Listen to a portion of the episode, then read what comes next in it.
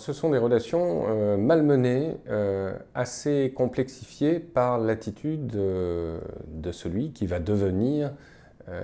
le prochain président des États-Unis d'Amérique, Donald Trump, qui va prendre les pleins pouvoirs de la présidence le 20 janvier et qui, le 2 décembre dernier, a fait savoir qu'il avait eu un entretien téléphonique avec la présidente de Taïwan, Tsai Ing-wen. Alors évidemment, tout cela n'a pas été du tout spontané, tout cela a été préparé, mûrement réfléchi. Euh, le même jour d'ailleurs, ce n'est sans doute pas le fait du hasard non plus. Euh, Kissinger, connu pour avoir euh, œuvré dans le rapprochement entre les États-Unis et la République populaire de Chine, donc Pékin, se trouvait précisément le même jour dans la capitale chinoise où il était reçu par l'actuel président chinois Xi Jinping. Donc il y a euh, une convergence d'indices euh, tout à fait intéressante qui montre par là même euh, que le futur président des États-Unis, Donald Trump, ne s'embarrasse plus avec une pratique des relations diplomatiques bilatérales Chine-États-Unis héritée de l'administration Nixon, c'est-à-dire depuis 37 ans. Alors je ne pense pas que euh, les États-Unis aillent jusqu'à remettre en cause euh, la politique de la Chine unique, une seule Chine, donc la reconnaissance vis-à-vis de Pékin à l'exclusion de Taïwan, même si on le sait, ces relations sont en fait assez ambivalentes parce que depuis l'établissement de relations officielles entre Pékin et Washington, Washington s'est ingénié pour promulguer ce que l'on appelle le Taiwan Relations Act 1979, permettant au Congrès, donc, et avec l'aval du Congrès, euh, d'intervenir pour le cas où Taïwan serait agressé, comprenons évidemment, par la Chine communiste, et permettant par là même aux États-Unis de financer et d'armer Taïwan, allié objectif des États-Unis dans la région de la mer de Chine, contre Pékin. Et donc Trump a, du jour au lendemain, levé un tabou parce que quelques heures seulement après qu'il ait rendu public cette conversation téléphonique avec la présidente taïwanaise, évidemment les critiques euh, ont plu euh, de part et d'autre, et euh, il s'est ingénié, là encore, pour enfoncer le clou et envoyer sur Twitter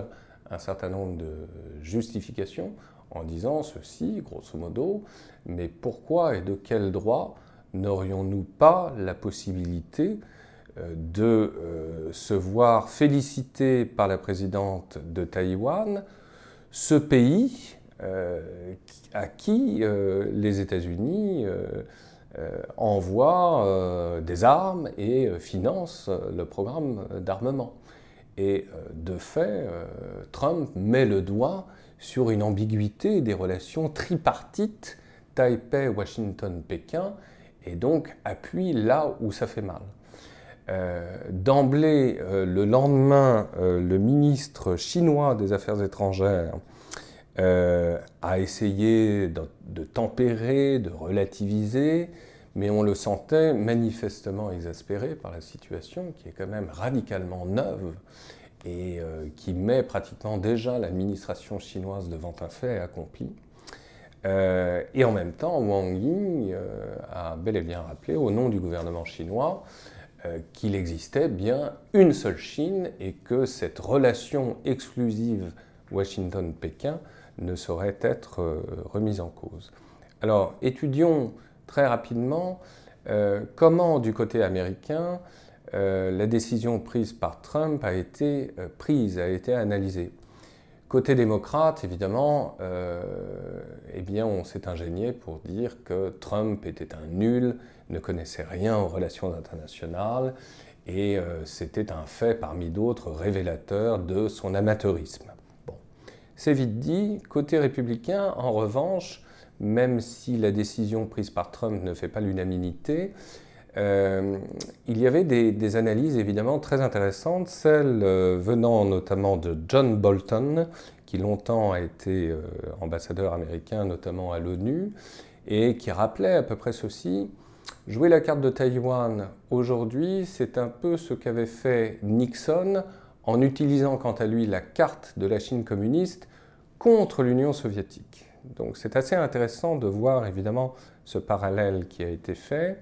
et euh, la réaction de John Bolton était assez importante euh, dans les jours qui ont suivi euh, la déclaration de Trump parce que John Bolton était jusqu'à récemment pressenti comme étant le futur ambassadeur des États-Unis, donc de l'administration Trump précisément. Il n'en est rien, en fait, c'est Terry Branstad qui a été nommé par Trump à ce poste évidemment très très important. Et euh, Terry Branstad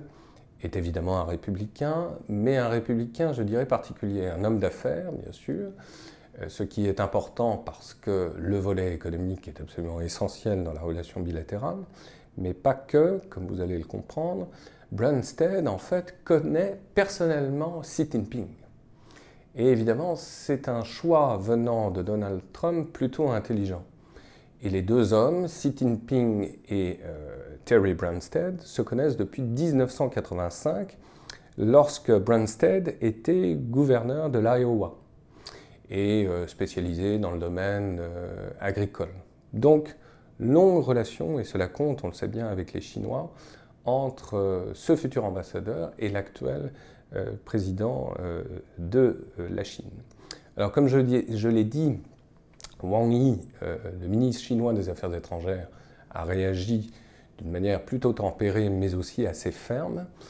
Et quelques jours après, quand même, pour euh, donner du poids aux arguments euh, chinois, c'est évidemment tout symbolique hein,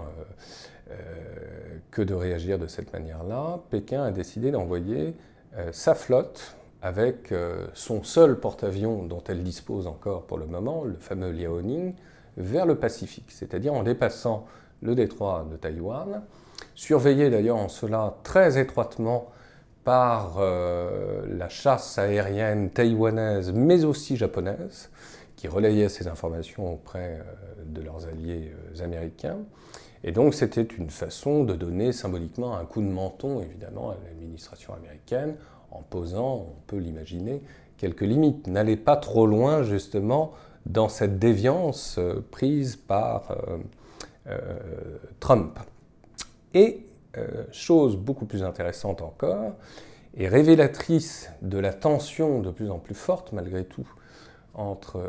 la Chine et les États-Unis, c'est que le 26 décembre, donc 24 jours après la déclaration de Trump, eh bien, Taïwan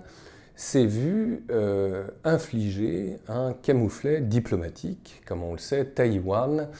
euh, ne bénéficie dans le monde que de très peu euh, de reconnaissance diplomatique, quelques micro-États en Afrique, dans la zone Caraïbe ou dans la zone Pacifique.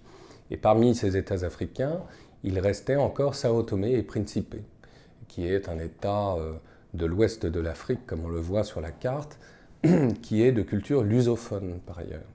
et euh, qui, euh, jusqu'au 26 décembre, ne reconnaissait qu'une seule Chine légale, c'est-à-dire Taïwan. Et le 26 décembre, on apprend, comme par hasard, que Sao Tomé et Principe donc change de camp et reconnaît la République populaire de Chine. Alors comment expliquer ce volte-face? Il y a forcément un lien de cause à effet, mais si l'on y va euh, encore d'un peu plus près, si on regarde d'un peu plus près les enjeux comme nous le ferons lors d'une prochaine émission consacrée à cette, euh, ce volte-face diplomatique concernant Sao Tomé et Principe, euh, on s'apercevra évidemment que les enjeux pétroliers et donc stratégiques dans cette région occidentale de l'Afrique sont tout à fait considérables. Donc ce n'est pas rien et évidemment c'est une défaite diplomatique pour l'allié des États-Unis dans la région précisément et il y a un lien de toute évidence de cause à effet entre l'effet Trump et cette décision qui paraît marginale mais qui est révélatrice encore une fois, savoir donc euh, euh, ce retournement de situation diplomatique. Alors ne pas oublier non plus que euh, côté taïwanais, même si évidemment on s'est ingénié aussi pour que l'entretien téléphonique entre Donald Trump et Tsai Ing-wen soit su du plus grand nombre, euh, il n'est pas tout à fait sûr que euh, Tsai Ing-wen et son équipe soit ravi de se voir ainsi utilisé comme monnaie d'échange, parce que c'est de ce dont il s'agit véritablement. Mais en même temps, il faut bien rappeler assez rapidement la situation assez préoccupante de Taïwan. Non seulement, on le sait bien, Taïwan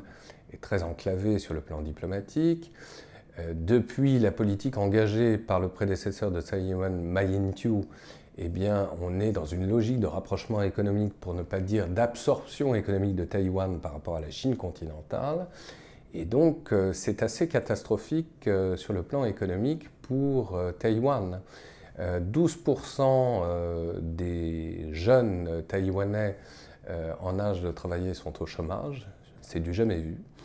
Euh, les résultats de l'économie taïwanaise sont au plus bas, c'est-à-dire qu'on a un taux de croissance qui avoisine celui de la France, hein,